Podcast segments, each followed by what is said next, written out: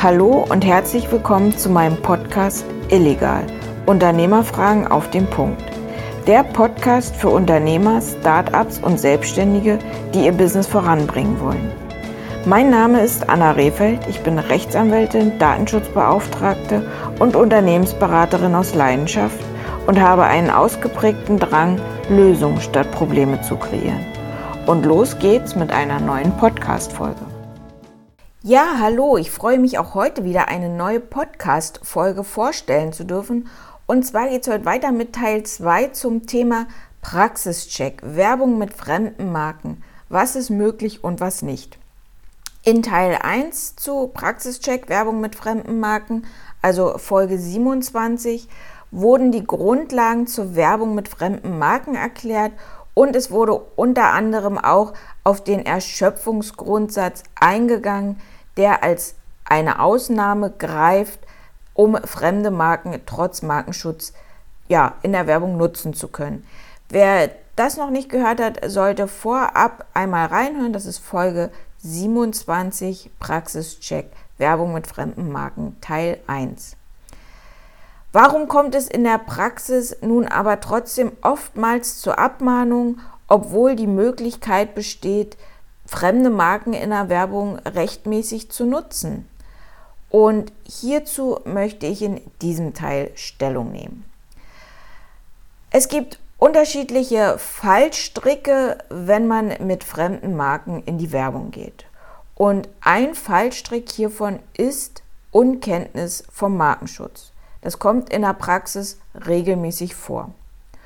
Unternehmen dürfte klar sein, dass zum Beispiel das Bedrucken eigener Waren mit fremden Marken oder Logos in der Regel unzulässig ist und zu einer Abmahnung führen kann.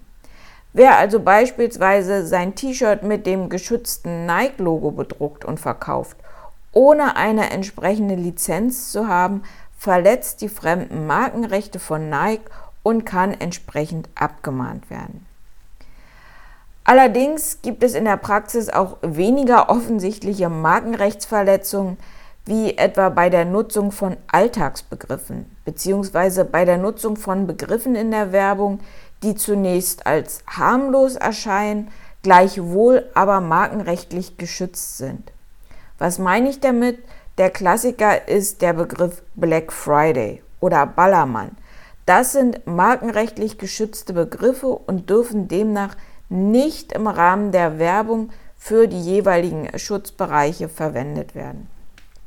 Wer jetzt hier nochmal mit den jeweiligen Schutzbereichen unsicher ist, beziehungsweise Schutzbereiche meint die Nizza-Klassen, kann auch gerne nochmal in Folge 27 reinhören. Dort bin ich darauf eingegangen.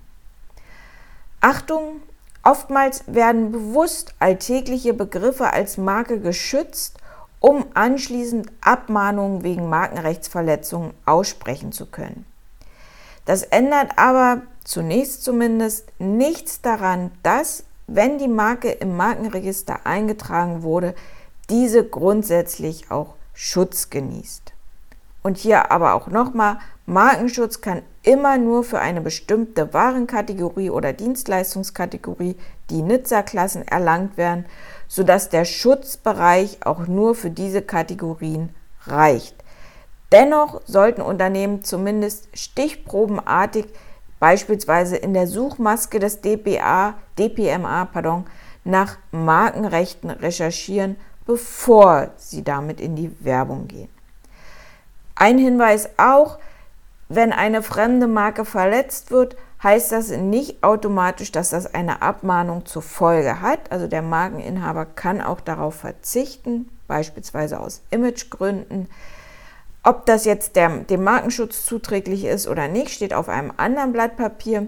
Aber eine Abmahnung, gerade bei großen Unternehmen, wie jetzt hier aus dem Beispiel Nike, ist eher wahrscheinlich. Das war Fallstrick 1, also man ist sich der Marke überhaupt nicht bewusst. Dies kann man umgehen, indem man vorab beispielsweise die Suchmaske des DPMA durchforstet. Die Basisrecherche beim DPMA ist auch kostenfrei. Fallstrick 2 Suchmaschinen und Marketing. Die Konkurrenz, gerade im Online-Business, wächst von Tag zu Tag. Umso wichtiger ist es, die eigene Markenstrategie ja, zu entwickeln und umzusetzen, sowie die Suchmaschinenoptimierung anzutreiben, also für sein Unternehmen anzutreiben. Wird hierbei aber eine fremde Marke genutzt, um die Kunden via Suchmaschine dann auf die eigene Homepage oder zum eigenen Online-Shop zu lotsen, kann dies zu rechtlichen, kostenintensiven Auseinandersetzungen führen. Achtung, Suchmaschinenoptimierung und Markenrechte sind in der Rechtsprechung auch schon angekommen. Demnach gilt nämlich der Grundsatz, dass eine unberechtigte fremde Markennutzung bereits dann vorliegen kann, wenn die fremde Marke das Suchergebnis bzw. die Trefferliste zugunsten des Verwenders beeinflussen soll. Beispiel wird die fremde Marke im Rahmen der Suchmaschinenoptimierung dahingehend genutzt, dass es nur dazu dient, die potenziellen Kunden abzufangen, ohne dass tatsächlich auch ein Zusammenhang mit dem Produkt besteht, kann eine Markenrechtsverletzung vorliegen. Merke, die Nutzung fremder Marken allein zum Anlocken, das heißt ohne das Produkt oder die Dienstleistung im Angebot zu haben, ist in der Regel unzulässig und kann abgemahnt werden. Wer aber also dann in zulässiger Weise originale Nike-Produkte veräußert, darf den Begriff Nike grundsätzlich auch in der Suchmaschinenoptimierung als Keyword oder im Quelltext nutzen.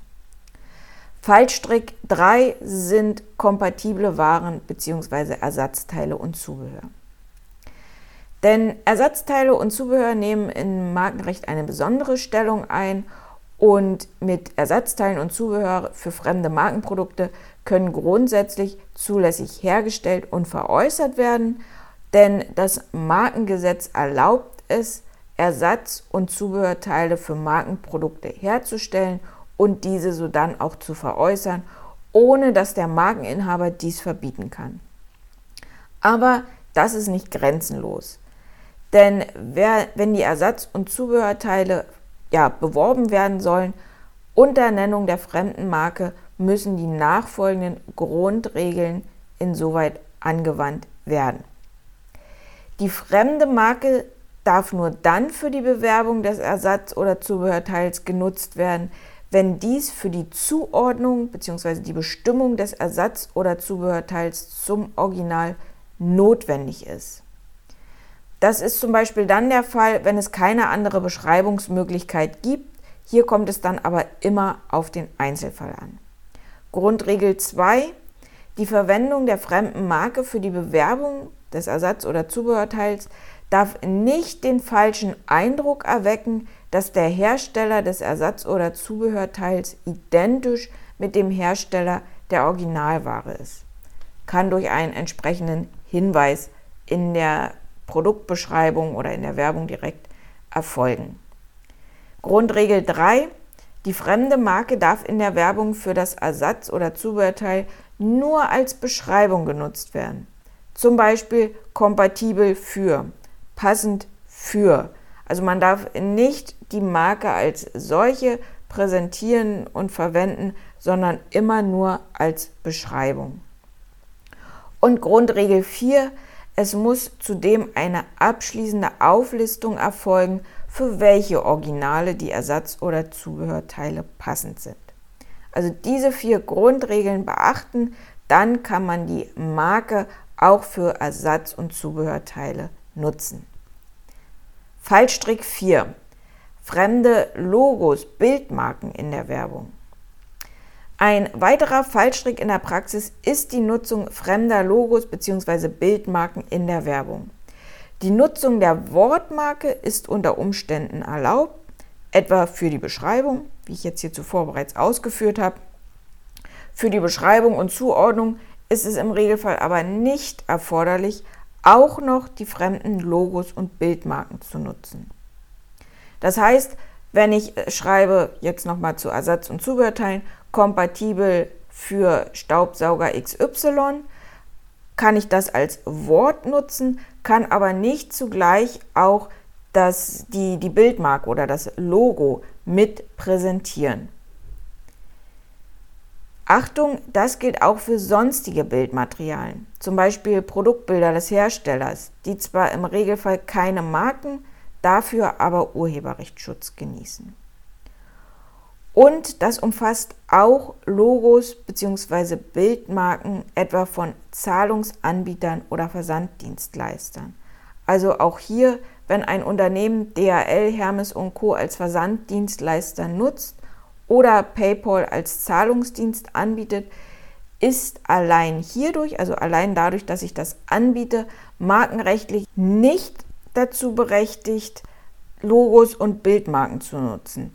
Das muss im Regelfall über Lizenzen abgesichert werden.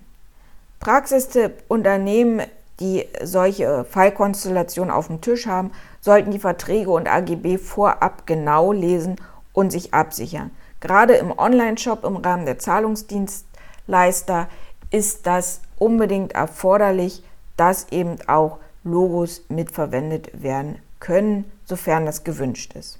Ja, das waren die vier gängigsten Fallstricke aus der Praxis, also beginnend von Unkenntnis vom Markenschutz über Suchmaschinen und Marketing hin zu kompatiblen Waren und dann auch Logos und Bildmarken im Verhältnis zu den Wortmarken in der Werbung.